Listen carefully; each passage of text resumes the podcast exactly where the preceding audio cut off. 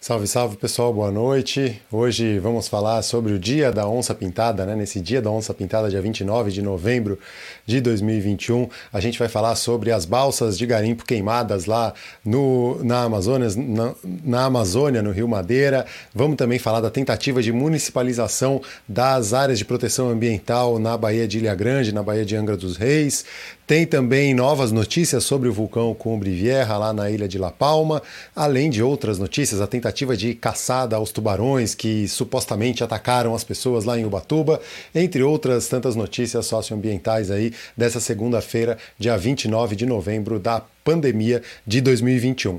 Então, se você ainda não fez, se inscreve no canal, clica no joinha e se ajeita aí porque o programa Verde Mar dessa segunda-feira está começando agora.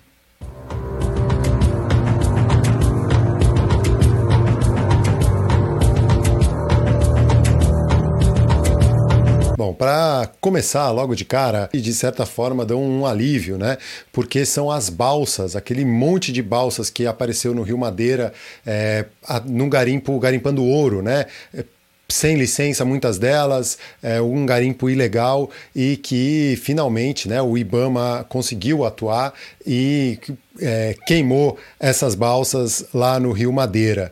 Essas imagens aí foram divulgadas bastante, assim como as imagens das balsas, né, que é, fizeram um verdadeiro, uma verdadeira cidade flutuante com o garimpo do ouro no Rio Madeira ali na região próximo a Manaus, cerca de 100 quilômetros de Manaus. É, e aí eu vou ali para o texto que saiu no Estado de São Paulo de ontem, domingo, dia 28 de novembro, para explicar né, o porquê dessa destruição das balsas, o que, que é isso. Né? O ato de destruir todas as balsas e dragas de garimpo ilegal encontradas pelos agentes da Operação Uiara ao longo do Rio Madeira não é uma medida de uso da força ou intolerância do aparato policial. O que se pretende com esse gesto, que é frequentemente criticado, por exemplo, pelo presidente da República, é inviabilizar o maquinário utilizado para a prática do crime ambiental. Com a ação, que tem previsão legal e é regulamentada, os agentes destroem as máquinas e evitam que estas voltem a ser utilizadas de alguma maneira. O prejuízo financeiro causado aos donos dos equipamentos também é mais um reflexo desse tipo de medida, o que acaba retardando os planos dos empresários do garimpo de retomarem as operações. E isso acontece também com tratores, por exemplo, que são encontrados no meio da floresta, desmatando, invadindo terras indígenas ou unidades de conservação e que não tem como serem retirados de lá, então eles são queimados no local para não para ser inviabilizado o seu uso. Então, essa é uma notícia de certa forma é, que dá um, um alento, né? Uh, o centenas de garimpeiros subiram o Rio Madeira, sentido Maitá, na última sexta-feira, dia 26 de novembro, um dia antes de ser deflagrada a operação que reúne os agentes da Polícia Federal, IBAMA e Marinha de vários estados. Muitos garimpeiros abandonaram as balsas nas margens do rio e fugiram. É, o Maitá é a região de onde eles vieram, né, do Rio Madeira. A maior parte desses garimpeiros vieram do Rio Madeira, subindo o rio sentido, é, ou melhor, descendo o rio sentido Manaus para é, por causa desse boato ou dessa onda de notícias que circulou com o, o ouro sendo encontrado nessa região de Nova Olinda do Norte e é, mais próximo a Manaus. Então, tem uma. Para entender um pouco né, da questão do garimpo no, na Amazônia.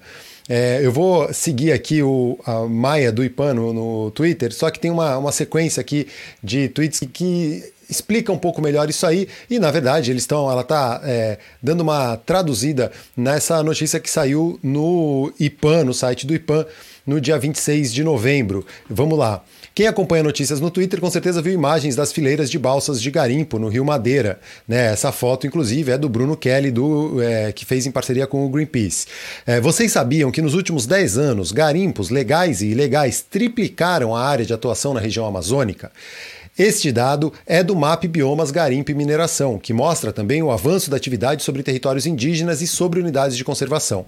MAP Biomas é um serviço que pega os pegou desde 1985 até 2020, né, imagens de satélite em alta resolução e usa inteligência artificial para fazer essas análises da de uso e ocupação do solo no Brasil. E aí tem vários dados muito interessantes sobre cicatriz de queimada, sobre a cobertura de água, né, e inclusive inclusive aí sobre mineração e garimpo. E aí, esses dados né, sobre o crescimento da área ocupada pelo garimpo em terras de indígenas cresceu 495% de 2010 a 2020. Lembrando que, pela lei, é proibido o garimpo em terra indígena.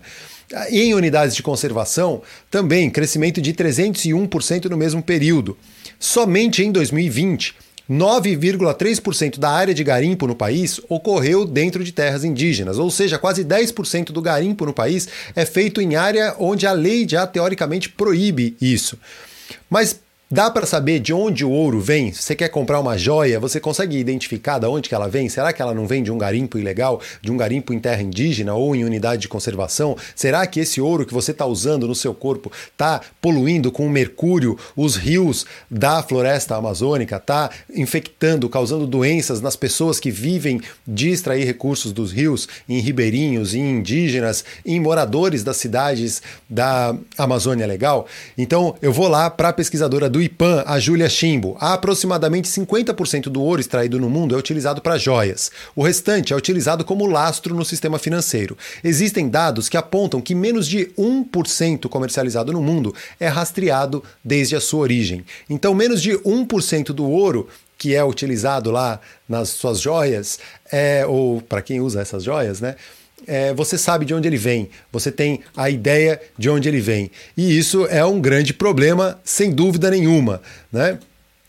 É, a, o garimpo impacta diversas. É, diversos biomas, diversas, é, principalmente na Amazônia, mas está é, presente em várias outras regiões do país. Hoje, para a gente não ficar só nas notícias ruins, né? Outro bioma muito impactado pelas queimadas mais ultimamente, mas que é muito rico, que é o Pantanal, é um dos principais hábitats, um dos principais lares da onça pintada. E hoje, dia 29 de novembro, é o Dia Nacional da Onça Pintada, que é celebrado aí, comemorado desde 2018. Então a gente está aí no nosso terceiro ano do Dia Nacional da Onça Pintada. E aí eu vou lá no site do ICMBio, que tem Instituto Chico Mendes da Conservação da Biodiversidade, né, que é o responsável pela gestão das unidades de conservação no Brasil. E aí eu vou lá no, no texto rapidinho. Hoje, dia 29 de novembro, é o Dia Nacional da Onça Pintada, símbolo brasileiro da conservação da biodiversidade. A possibilidade de festejar e atrair especial atenção para a espécie em uma data comemorativa foi concretizada a partir da portaria do Ministério do Meio Ambiente em 16 de outubro de 2018. A data é importante para unir esforços em ações de divulgação sobre a importância importância ecológica, econômica e cultural da espécie. E aí, para a gente entender um pouco dessa importância cultural da espécie é, e econômica, né, eu vou. Tem, uh, tem uma, um texto lá no site do Eco com belas imagens do Adriano Gambarini, que é um geólogo e tem especialização em, em, espeleologia, mas é fotógrafo profissional e trabalha com as onças pintadas registrando. Tem vários, mais de 10 livros fotográficos, é, né, é, um, é uma referência aí, tanto na pesquisa quanto na, nas imagens da onça pintada.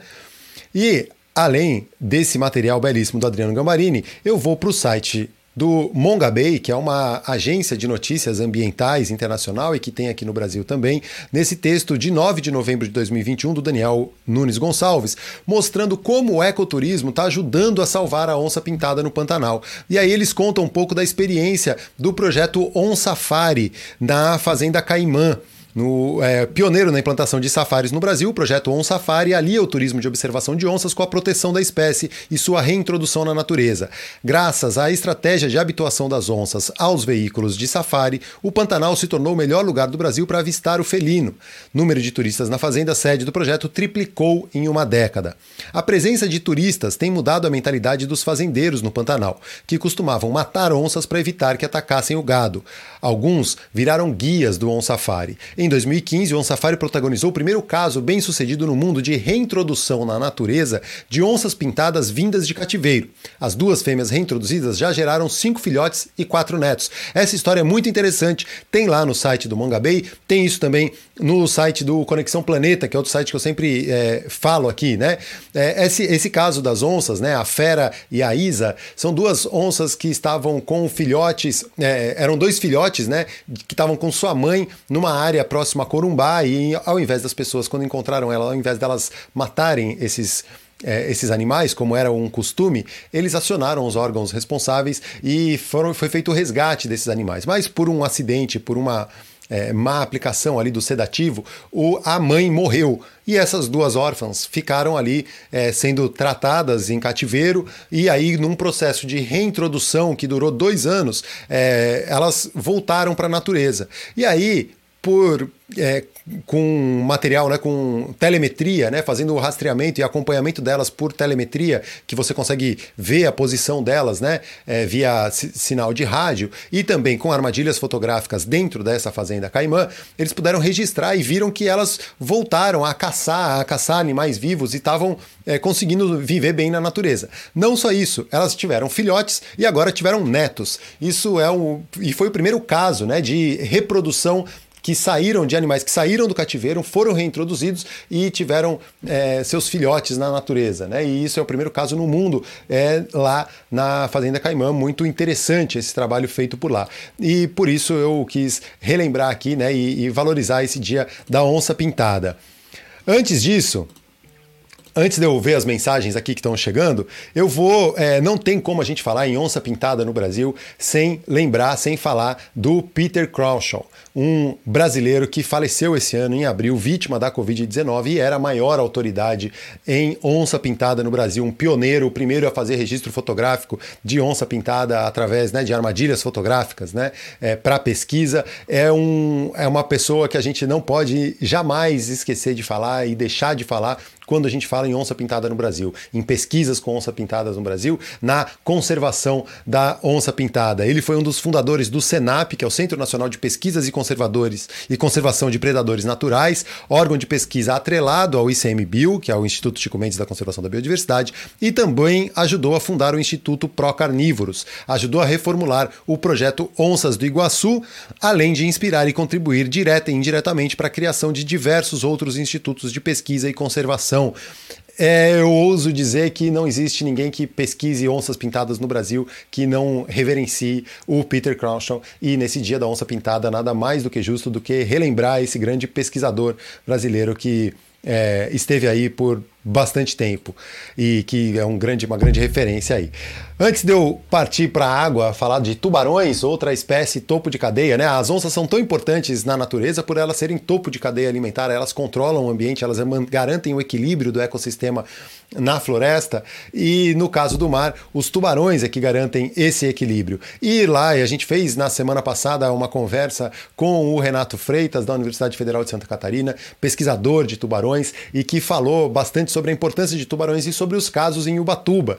O desdobramento desses casos em Ubatuba beira o bizarro. É, o Yacht Clube de Ubatuba, Tamoios Yacht Clube, lançou um e-mail aí que chegou, circulou nas redes sociais. Eu, inclusive, tentei entrar em contato com eles por e-mail, porque eles estavam pagando uma premiação para quem matasse o tubarão assassino, o tubarão que atacou os banhistas, como se pudesse identificar o animal que causou esse incidente. Ninguém saiu gravemente ferido. Foi um, um, um encontro desses que o tubarão é, vai lá para ver o que é e acabou machucando, obviamente, em dois pontos, um na Praia Grande, outro na Praia do Lamberto, que fica ali perto do Saco da Ribeira, para quem conhece o Batuba. Fica, as praias são relativamente próximas, é, mas não tem nenhum cabimento. É uma ideia estúpida de querer pagar uma premiação pela caça por esse animal. Parece, parece o roteiro do filme do Spielberg, né, que paga uma premiação para quem pegar o tubarão assassino, como se isso fosse resolver um problema de desequilíbrio ecológico no mar ali em Ubatuba, ou então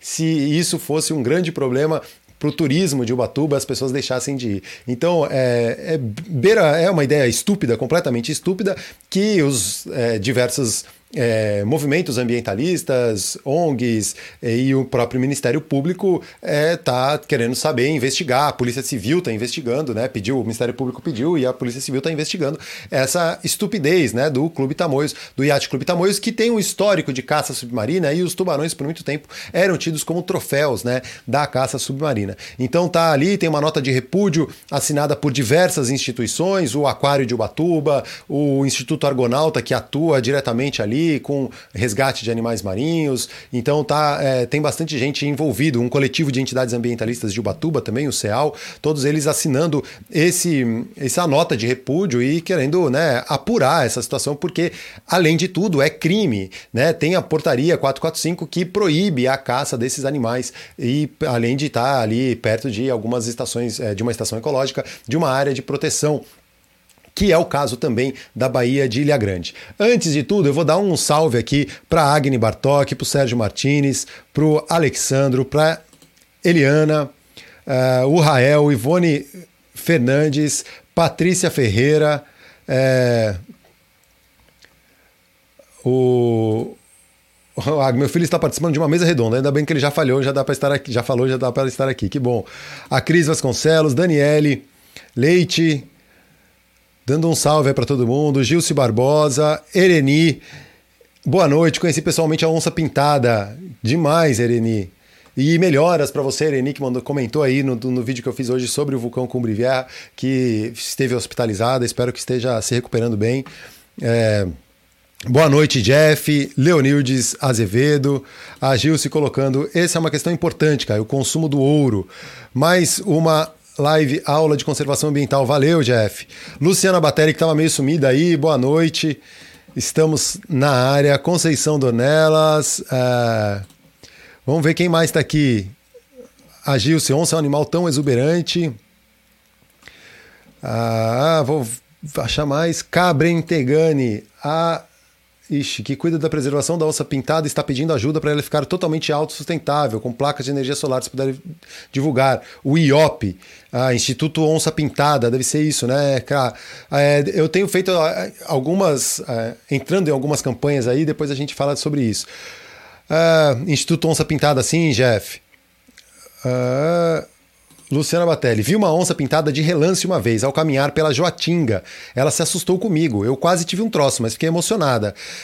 Talvez não seja uma onça pintada, Luciana, porque assim, na Joatinga, aqui na Mata Atlântica, mais nessa região aqui, teve um registro recente que eu inclusive dei a notícia aqui, mas não é tão comum. Pode ser talvez uma jaguatirica, né? uma, um, um desses é, animais que não, não são exatamente a onça pintada, não é exatamente a mesma espécie, mas se você viu, você é uma felizarda, uma sortuda, porque é muito raro esse encontro aqui nessa região. Né? No Pantanal, lá na Fazenda Caimã, que já eles estão fazendo o safari, né? eles, eles inspirados nos safaris da África, eles passaram a fazer o On Safari, e aí tem lá os Big Five, igual na África tem os Big Five, né? Elefante, leão, leopardo, búfalos e, e rinocerontes. Aqui a gente tem lá o tamanduá bandeira, a onça pintada, o não vou lembrar agora todos os, os Big Five do Pantanal, mas estão trazendo isso aí, eu acho que é muito importante, né? E como o ecoturismo, como os moradores viram o valor na onça viva, isso é importantíssimo, né? É que mais aqui? Vamos ver mais mensagens. É, o Rael dizendo aqui no Rio a onça é parda mesmo. Sim, mas tem a jaguatirica que também, né? Pode confundir em alguns momentos, mas teve um registro de onça pintada sim, e é ali perto da região da Joatinga onde a, a, a Luciana disse que viu. Então tem, pode ser, pode ser, quem sabe, né? É um, um lugar que estava ali. Assim como as onças são importantes para o ambiente, o tubarão também é no mar, né? E aí teve esse caso lá em Ubatuba, o Yacht Clube de é, o Yacht Clube Tamoios lançou essa ideia estúpida de caçar o tubarão.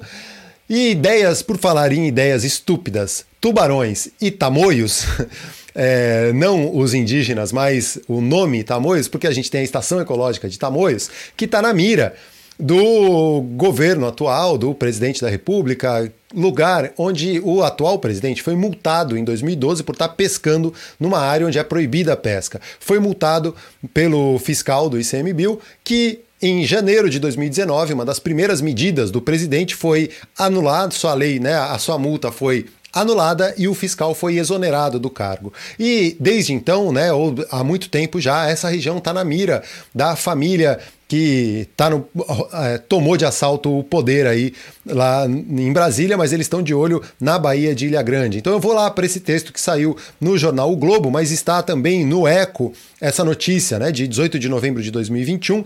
Flávio Bolsonaro propõe mu municipalizar unidades de conservação no litoral do Rio de Janeiro. O projeto, que cria a região administrativa para promover turismo na Costa Verde, estabelece municipalização de unidades de conservação e desafeta mais de 96% da área da Estação Ecológica de Tamoios. A Estação Ecológica de Tamoios foi criada meio que for, é, a força por causa das usinas nucleares de Angra 1 quando, e Angra 2, quando foram construídas, era é, obrigatório que se tivesse essa área de proteção ali próxima. É, essa tentativa de municipalizar, de transferir a APA, que é a Área de Proteção Ambiental de Tamoios, para o município de Angra dos, Angra dos Reis e Paraty, ela é, na verdade, uma segunda tentativa. Porque lá em 2020, na verdade, 2019 ainda, mas 2020 que a coisa andou um pouquinho mais, o Flávio Bolsonaro tentou extinguir a ESEC Tamoios, né, a Estação Ecológica de Tamoios, lá onde o, o pai foi multado. Né? Ele apresentou um projeto de lei que torna a Costa Verde área de especial interesse turístico e extingue a área de proteção integral. E aí eu vou lá para esse texto de 2020. Né? O filho mais velho do presidente da República, o senador Flávio Bolsonaro, apresentou em dezembro um projeto de lei que extingue a Estação Ecológica de Tamoios, unidade de conservação localizada em Angra dos Reis, onde o pai dele foi multado em 2012 por pescar ilegalmente. A multa de Bolsonaro foi anulada em janeiro de 2019. E aí, desde maio, o presidente dá declarações públicas afirmando que irá extinguir a unidade de conservação. Só que ele não sabe que uma unidade de conservação ela não é extinta dessa forma. Né? Ele descobriu que a Constituição obriga que o Congresso Nacional pra, é, tem que ter o, o, a anuência do Congresso Nacional para anular a criação de uma unidade de conservação. E aí ele é, o Flávio Bolsonaro apresentou esse projeto de lei para tentar extinguir essa unidade de conservação e o projeto nem foi votado, nem entrou em discussão, porque é um completo absurdo. Como eu estava falando, mais uma ideia estúpida. Não contente em não ter o projeto de lei encaminhado ali no Congresso Nacional, agora ele ataca localmente. E a ideia é, é vou lá para o texto que está no site o Eco. Em nova investida para realizar o sonho particular da família Bolsonaro de transformar a região da Costa Verde, no litoral do Rio de Janeiro, numa Cancún brasileira, o senador Flávio Bolsonaro, do Patriota do Rio de Janeiro, encaminhou proposta que prevê a municipalização das unidades de conservação federais e estaduais da região. O PLC, o projeto de lei complementar de número 157 de 2021, proposto pelo senador, autoriza a criação de uma região administrativa integrada pelo, pelos municípios de Angra dos Reis, Paraty e Mangaratiba, para fomentar um polo turístico. Entretanto, adiciona a isso, como condição de integração econômica e desenvolvimento do turismo sustentável, a municipalização das unidades de conservação da região. A proposta também exclui mais de 96% da área da estação ecológica de Tamoios.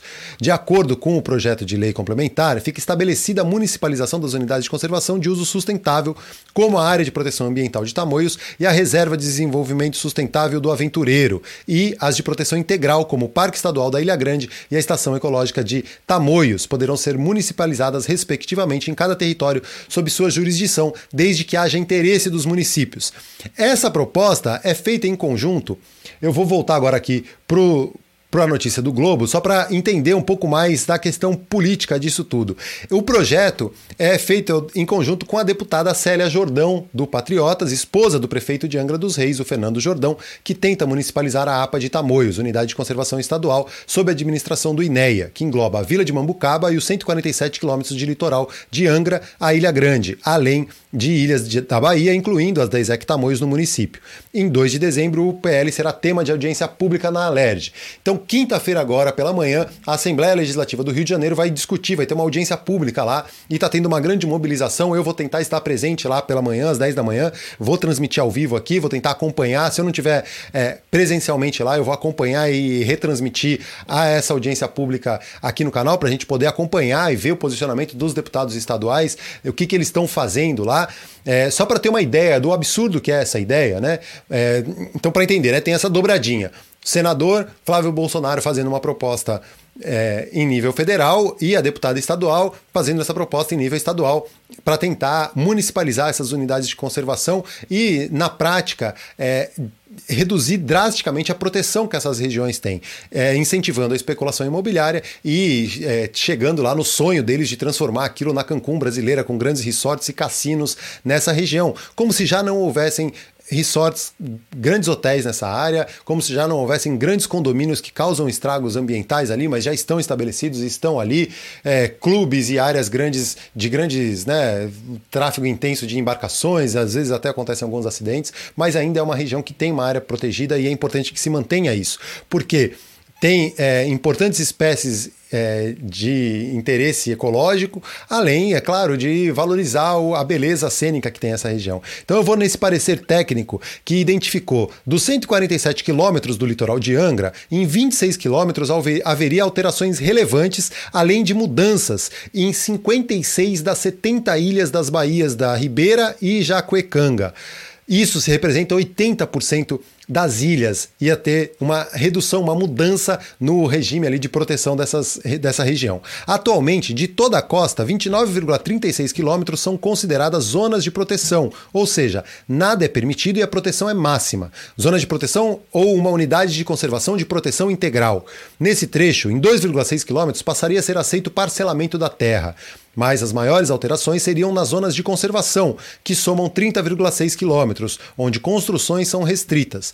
Pelas regras do Plano Diretor Municipal de Angra, nessa faixa, 23,4 quilômetros, passaria a ter mais permissão de obras e parcelamentos, bem como em 56 ilhas. Assim, em ao menos 26 quilômetros de costa, haveria relaxamento de regras, uma área seis vezes maior que a praia de Copacabana. Segundo a deputada Célia Jordão, esposa do prefeito de Angra dos Reis, as prefeituras teriam mais condições para combater o crescimento desordenado, um, pro um, problema histórico. Seu projeto propõe a criação da região da Costa Verde, formado por Mangaratiba, Paraty e Angra, em que cada município definiria seu próprio plano de manejo para as unidades de conservação, além de criar a área de proteção ambiental marinha da Baía de Ilha Grande, também sob gestão municipal. A gente sabe que é muito diferente né, a gestão municipal dessas unidades de conservação das gestões federais, do trabalho que é feito pelo ICMBio, pelo IBAMA na fiscalização, né, e, e, não faz nenhum sentido você querer municipalizar, diminuir, né, é, tornar o município, ele tem condições, ele tem poder de atuar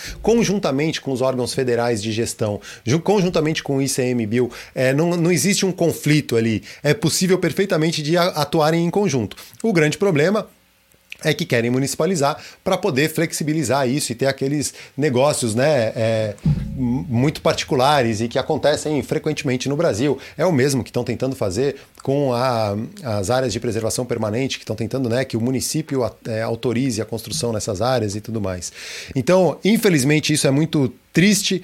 Para entender um pouco a importância dessa área, tem um vídeo aqui no canal que eu falo, se procurarem aí por tubarões em Angra dos Reis, tubarões na Baía de Angra dos Reis, é, dá para entender um pouco mais a importância dessa região que eu trago nesse vídeo e imagens né, é, da pesca ilegal, mas também de tubarões galhas preta, que são é, uma espécie muito encontrada ali em determinada época do ano, pode ser uma área importante de migração desses tubarões que são é, encontrados por ali frequentemente numa determinada época do ano. Em breve a gente vai tentar trazer mais informações sobre isso, mais imagens é, sobre esses tubarões lá de Angra dos Reis e a gente vai se mobilizar nessa é, defesa aí das, a, da APA de Tamoios, da ESEC Tamoios, da Estação Ecológica de Tamoios e tudo isso aí. Vamos voltar para as mensagens aqui, enquanto a gente está é, de olho o Jeff, deixar o joinha ajuda na divulgação científica e na preservação da natureza no Brasil. Boa, Jeff. Ah, o Rael, o Laranja também estava pescando com o Bolsonaro nessa reserva. É, exatamente, Rael. Tava o Bolsonaro e o Queiroz. O Bolsonaro, que agora a gente pode chamar de noivinha do Aristides, que ele não gosta, a gente já sabe disso. Espero que não venham me prender por isso. É, Cris Vasconcelos, que tal ao invés de Natal os tubarões não deixam eles lá? Vão procurar onda e banho em outras áreas. Fala até aqui do Recife mesmo. Fala sério, nunca vi falar de tubarão atacando na faixa de areia. Exatamente, Cris. Aí em Recife, por exemplo, tem as áreas super bem sinalizadas, né? Dizendo que não é para entrar, não é para nadar, principalmente atrás das barreiras, né? Dos recifes de coral. É, na Praia de Boa Viagem, por exemplo, que tem um histórico de encontros com tubarões. É, se você for na maré seca, vão formar aquelas piscininhas naturais ali no rasinho, que fica uma delícia de tomar banho, de ficar ali, de brincar. É, é isso, né? Não vai querer nadar onde você sabe que tem um desequilíbrio ecológico provocado por uma ação humana e que os tubarões estão ali, é, de certa forma buscando né, algum tipo de alimento, alguma forma de, se, de sobreviver depois de terem, por exemplo, fechado o canal do mangue, a entrada do mangue, onde eles entrariam para ter, seus, ter seus filhotes e é, poder se reproduzir. Né? O Alexandro Amaral, caramba, o litoral do Rio de Janeiro já não é tão grande municipalizar, realmente é o fim da picada. Marcelo Barros de Andrade, Outro, é, um exemplo de um gestor municipal de unidades de conservação que está aí é, atuando firmemente e a gente vai estar tá lá quinta-feira na Alerj. Não sei se o Marcelo vai estar tá junto, mas é, que bom que você está acompanhando aí, Marcelo. Essa questão da APA de Tamoios é, é, bem importante e é um exemplo de como uma gestão municipal pode trabalhar em parceria com o ICMBio, por exemplo. o, o para explicar, Marcelo Barro de Andrade é o gestor do Monumento Natural dos Morros do Pão de Açúcar e da Urca e do Parque Natural Municipal Paisagem Carioca. É um grande parceiro nas ações do Projeto Verde Mar, que eu coordeno, que vai ter uma ação presencial agora dia 4 de dezembro, retomando as atividades depois de mais de um ano e meio. E o Marcelo é, articulou aí uma parceria do ICMBio com a Prefeitura do Rio de Janeiro na fiscalização marinha, para ver como isso é possível, como dá para atuar em conjunto. E isso é, é super louvável, né? É... Alu, quero aprender a fazer é, torta de broto de bambu. Aí aqui não vai dar para te ensinar, não. Emma Soliva, tenho problemas com onças pardas que estão chegando muito perto das casas na fazenda em Cafelândia. Ena, é, na verdade, o que acontece é que elas muito provavelmente estão, é, têm algum desequilíbrio e elas buscam algum tipo de alimento, né? É... Agora tô, tá, vão trocar aí a receita do igual palmito amargo, mas tem uma técnica para diminuir o amargo o, vai começar, vão começar a trocar receitas aí. O, o, de, de, da torta. A Emma dizendo: todo o que encontram na cidade soltam lá, pois temos matas e matas ciliares. Não gostaria de atirar, mas o que fazer? Raciona os órgãos é, competentes, né? Tenta falar com o ICMBio, com o IBAMA, ou se tiver algum. É, algum instituto, algum, alguém que possa orientar da forma correta né, o que fazer, como é, evitar algum tipo de, de problema né, maior. É, é isso. Obrigado pela moral. Que isso. A gente está tá junto nessa aí, Marcelo. Sempre é, atuando em conjunto. Pessoal, uh, já que eu estou falando lá da região da APA de Tamoios e da da Estação Ecológica de Tamoios, eu vou seguir na nessa região, mas eu vou um pouquinho mais ao sul, porque está começando, né? Começou, já está rolando lá a 19 Festa Literária Internacional de Paraty, a FLIP. Paraty, que faz parte aí dessa região da Costa Verde do Rio de Janeiro e que está sob ataque na área ambiental, mas a resistência cultural segue firme e forte. Então, de 27 de novembro a 5 de dezembro, está rolando a FLIP, a Festa Literária Internacional de Paraty, que já se tornou super tradicional aí, e esse ano, né, o, o tema, a homenagem é a floresta, né? E aí, pois chegou a hora de pensar e aprender com as plantas. Vão ter tem uma programação super recheada aí, com é, várias mesas redondas e várias conversas, participação do Ailton Krenak, do é, João Moreira Salles, uma, uma, galera muito interessante de ouvir, Stefano Mancuso, Evandro Nascimento, é, tem uma, uma galera com o Carlos Papá fazendo uma cerimônia Guarani na abertura, bem interessante. E tem o texto lá no Conexão Planeta, né? falando sobre a Flip. É a edição deste ano da Festa Literária Internacional de Paraty, a Flip 2021, que vai de 27 de novembro a 5 de dezembro, mantém o formato virtual devido à pandemia e em respeito, e em respeito às vítimas da Covid-19. E aí, segundo lá o, o material de abertura, né, seria impossível e imprudente minimizar a imensa tragédia vivida recentemente, desejando neste momento apenas uma volta ao normal, que foi uma das causas do problema. Não dá mais para ignorar. Precisamos buscar outra maneira, outras maneiras de estar no mundo, imaginar outras formas de vida, sem a centralidade no humano, diz o texto de apresentação do evento. E olhando a partir da cidade de Paraty, que é um lugar de encontro das águas com a terra, onde a Flip foi lançada em 2003 e segue até hoje hoje foi buscar inspiração na floresta, porque chegou a hora de pensar e aprender com as plantas. É preciso aprender com a diversidade das matas, com sua capacidade de cooperação e de regeneração, com sua capacidade de se comunicar em rede, por ar e por terra, entre as raízes das árvores e as hifas dos fungos, e de fazer alianças como as que propõem as águas, as pedras, as plantas, os ventos, os insetos, os pássaros e todos os seres viventes.